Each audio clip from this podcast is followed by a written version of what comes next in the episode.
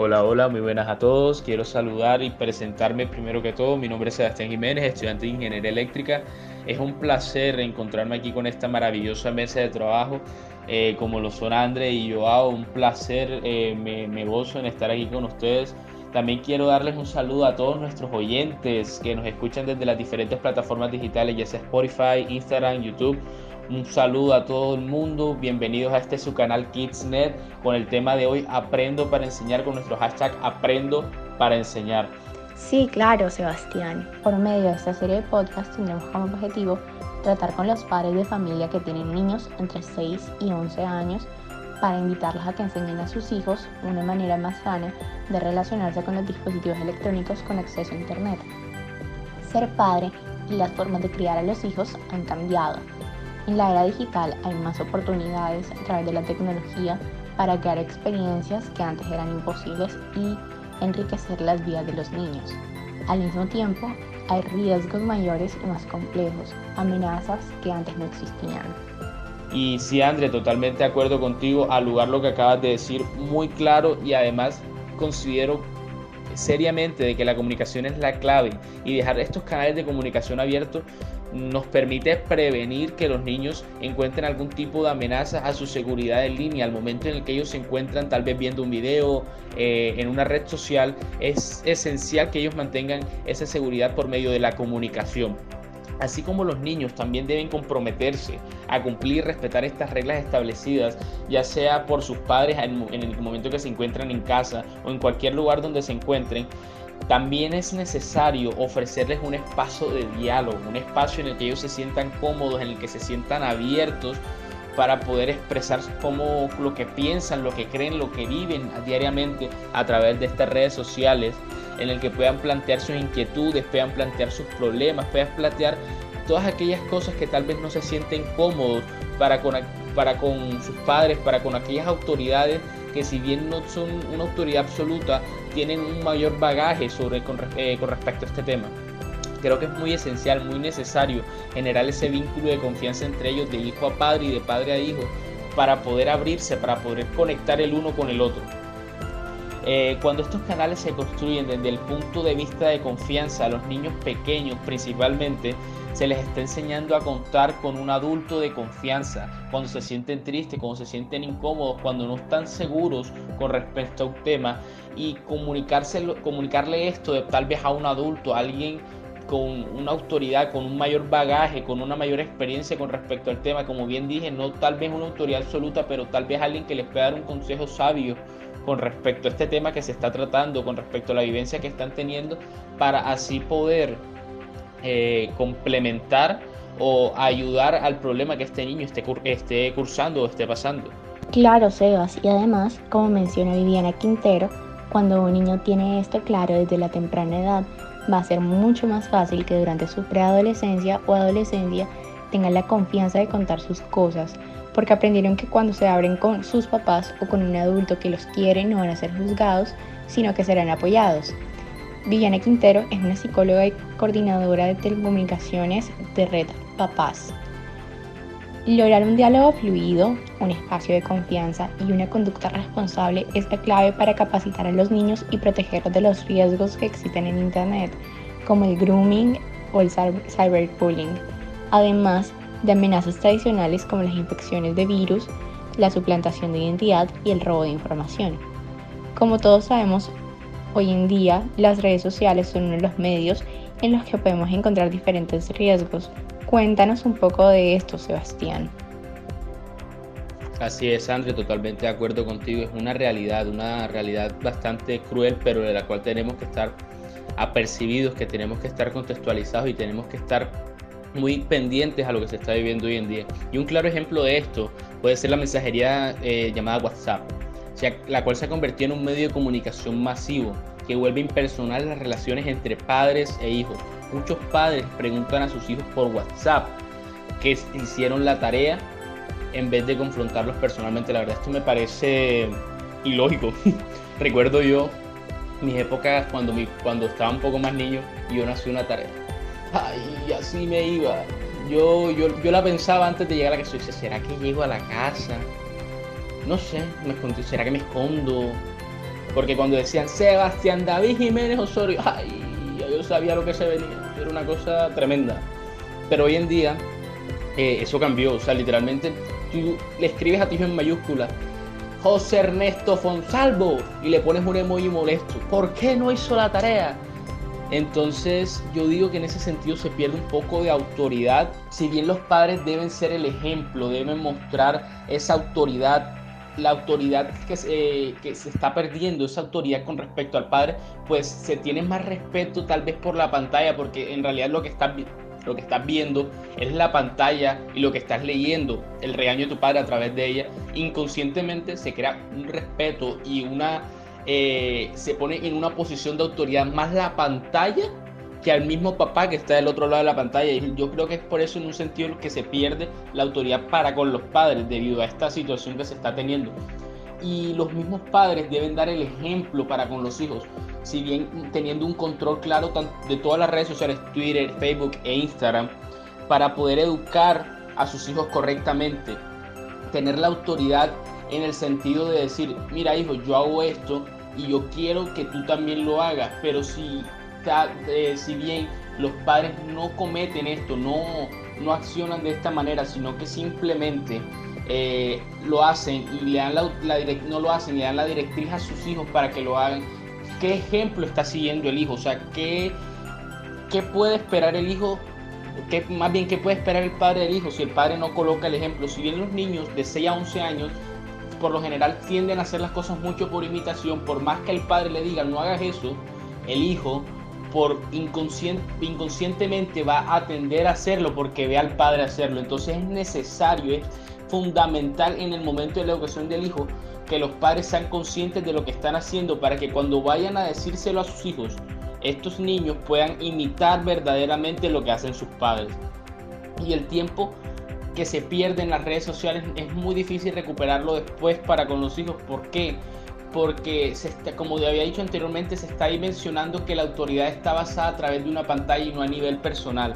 Entonces la educación no se está impartiendo correctamente como se impartía anteriormente, sino que se está impartiendo a través de una pantalla, lo cual no considero eh, verdaderamente bueno para, para con la educación de los niños. Bueno, manteniendo esa idea en mente, esa idea fresca, es necesario tener en cuenta que verdaderamente las pantallas no son los que se van a encargar de educar a los niños. Los que se encargan de educar a los niños, los que se deberían preocupar principalmente por la educación integral de los niños, de, los, de sus hijos, son los padres. No se le debe delegar una pantalla, no se le debe delegar a más nadie.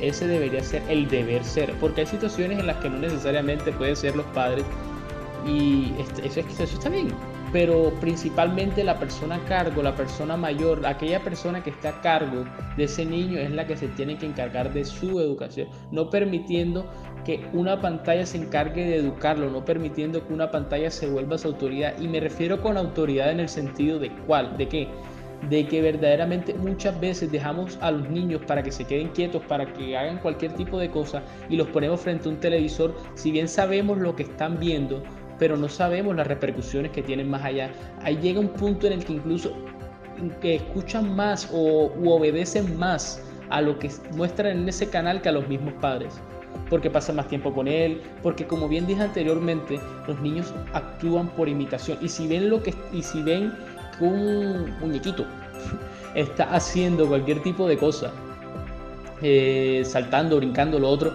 y le dicen salte conmigo, entonces muy probablemente ese niño lo va a hacer, porque está inconscientemente imitando lo que está viendo y lo que le están diciendo que haga. Pero el padre también tiene que tener eso en cuenta al momento de decirle una orden al momento de ponerlo a ver inclusive ese canal. Porque los padres son las autoridades más cercanas a los niños. Ellos tienen, los niños actúan precisamente por el ejemplo, por la repetición, lo que ellos ven y lo que ellos escuchan es lo que ellos van a hacer. Entonces es un poco difícil tal vez de que los niños se mentalicen, cambien de chip de que, ay, yo no debo hacer eso, pero mi papá lo hace y no lo hacen con la mala intención, sino que lo hacen inconscientemente a la repetición de lo que están viendo, de lo que están escuchando.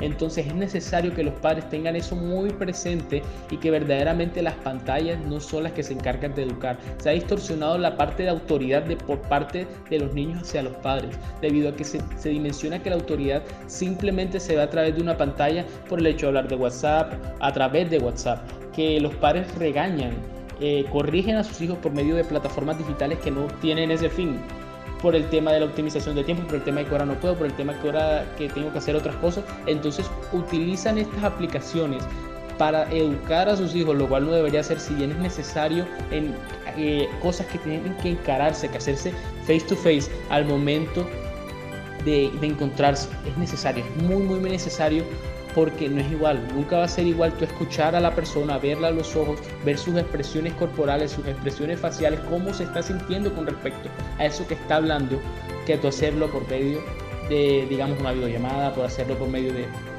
de, de un chat, inclusive. Entonces es necesario tener en cuenta de que hay cosas que si bien es posible hablarlas por medio de un chat, no es igual al hablarlas de manera personal. Entonces hay que tener siempre eso presente, que la manera personal, como quien diría, eh, los años de antaño, volviendo a los años de antaño, en los que los padres llamaban aparte a los hijos, los corregían y le daban su respectivo castigo, son necesarios hoy en día también. No permitiendo de que... Bueno, ante todo quiero continuar lo que está diciendo Sebastián, lo cual es necesario que los padres se vinculen más a sus hijos y, los acompañen, educándolos en el uso de las redes sociales, contándoles las normas de las diferentes redes, cómo debe ser su comportamiento, cómo deben ser los límites que tiene que tener cada uno de los hijos para interactuar mediante esta. Por eso hoy les queremos compartir unos temas en los cuales deben tener en cuenta para charlar con los hijos, ya que las personas tienen un libertinaje acerca de estas redes sociales y, abusan, sobre todo en el exceso de la misma. Los hijos pueden estar expuestos a muchas amenazas. Primero que todo, conducta inapropiada, el mundo virtual puede dar sensación de anonimato. A veces los niños se olvidan de que siguen siendo responsables de sus simples acciones. Hay personas que se quieren pasar por otras para tener algo a cambio, abusando y pasando por encima de muchas personas sin importar quién o qué. Desde gente mayor hasta gente de temprana edad, que quieren aprovecharse mediante las redes sociales o por cualquier plataforma, ya sea Facebook, Twitter, Instagram, etc. Segundo, contacto inapropiado. En Internet hay algunos individuos con malas intenciones, entre los que se incluyen matones, depredadores, depravados, piratas informáticos y estafadores. Hay una famosa eh, lema que dice no hables con extraños, la cual muchos de ustedes han escuchado cuando eran niños, claramente. Entonces, si la mayoría de los niños pueden considerar que las redes sociales son más seguras, ya que están en línea y no tienen contacto físico directo con la otra persona, entonces creen que esta famosa frase no cuenta o no aplica para ellos, pero están muy equivocados. Los padres deben comunicar claramente que los riesgos son los mismos y en algunos casos puede ser peor. Para reforzar existen eh, múltiples películas y series que abordan el tema de la interacción con extraños a través del internet y ha visto muchos casos en dichas películas que una persona mayor le pide fotos a una persona menor, la cual esto se deja llevar ya que son menores y no son conscientes de sus actos y se las envía. Y por esta forma eh, los extorsionan o los engañan, pidiéndole más fotos y cosas por el estilo. Y tercero, contenido inapropiado Tal vez este está preocupando por los contenidos pornográficos y violentos y el lenguaje obsceno. Estos insultos que los niños pueden encontrar en línea los pueden aprender y aplicar en su vida diaria. Ya que hay gente a veces que habla sin tapujos, sin, importar eh, la, edad de la persona. Y, lo, pues, y dicen esas dicen esas malas palabras eh, sin restricciones, creyendo que las personas no, no las va a afectar a los niños, claramente. Pero esto a los niños lo afecta directamente, ya sea en su conducta o vocabulario. Hay que recordarle a los niños que cada acción que ellos hagan en internet tiene su consecuencia. Las palabras que escriben los niños y las imágenes que suben a los sitios tienen consecuencias fuera de internet, ya que por algún motivo los niños no están preparados para escuchar o entender esos temas muy bien, entonces puede perjudicarlos de alguna u otra forma. Los chicos pueden publicar aquello que no les moleste que se ha visto por otras personas. Una parte del perfil de su hijo puede ser vista por un público muy numeroso de la que usted cree o desea. Ya que esto de las redes sociales es algo netamente universal, ya que desde la China hasta desde aquí mismo en Colombia pueden ver sus publicaciones. Por eso hay que tener mucha cautela con la seguridad que puede tener su hijo por, lo que publica. La idea es que usted alienta a su hijo a reflexionar sobre el tipo de lenguaje que, que se usa en Internet y a pensar antes de subir fotografías y videos a su página o alterar fotos subidas por otra persona, ya que muchas personas tienen solamente la intención de dañar la integridad de las personas, pasando por encima de todos. Bueno, como he dicho, eh, producto de la evolución a través de los años, ya cualquier persona puede tener cualquier dispositivo. Y por ese dispositivo, ya sean empleados, encargados de la misión de la universidad, entrenadores deportivos, maestros y policías pueden ver cualquier tipo de contenido que coloca su hijo en internet. Y sus hijos tienen que saber que la información que publican en línea no se puede eliminar muy fácilmente. Siempre van a permanecer en Internet. Aunque, aunque eliminen la información de un sitio, tendrá muy poco control sobre las antiguas versiones que puedan registrar en las computadoras de otras personas, que pueden circularlas en, en línea y de un mismo modo volverlas viral.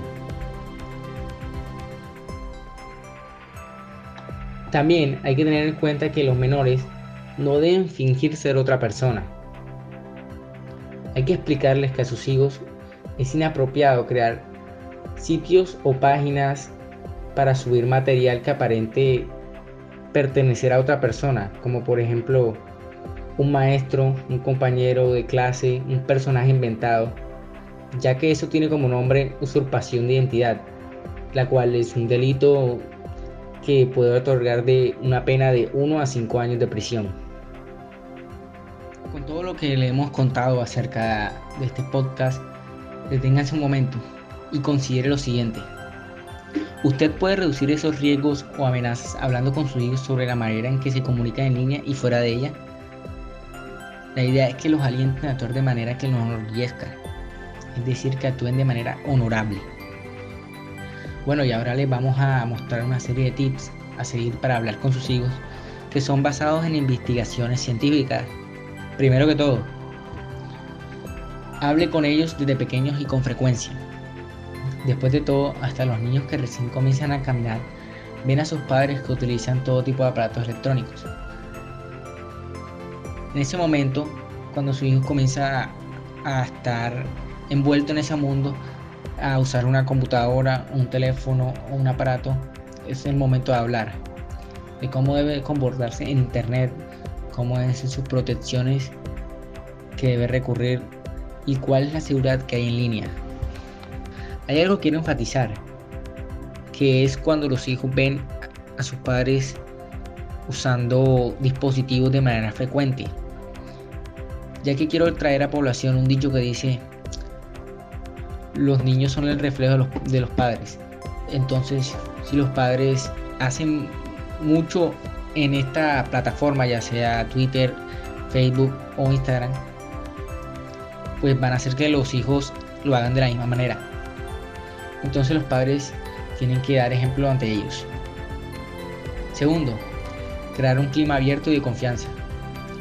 Los niños observan a sus padres como sus propias guías Así que sea comprensivo, positivo al escucharlo y, toma, y tome en cuenta sus sentimientos. Usted la idea es que mantenga atento a la conversación. Es posible que usted no tenga todas las respuestas. Y lo, y lo ideal es admitirlo y sincerarse ante su hijo, ya que esto puede ser de mucha ayuda. Tercero, comuníquenos sus valores. Hablar de manera directa sobre sus valores, de cómo y de qué modo se aplican dentro del contexto en línea. Comunicarles sus valores de manera clara puede ayudarnos a tomar decisiones más inteligentes y mediatadas cuando se enfrentan a situaciones delicadas, la cual ellos pueden estar expuestos al día a día.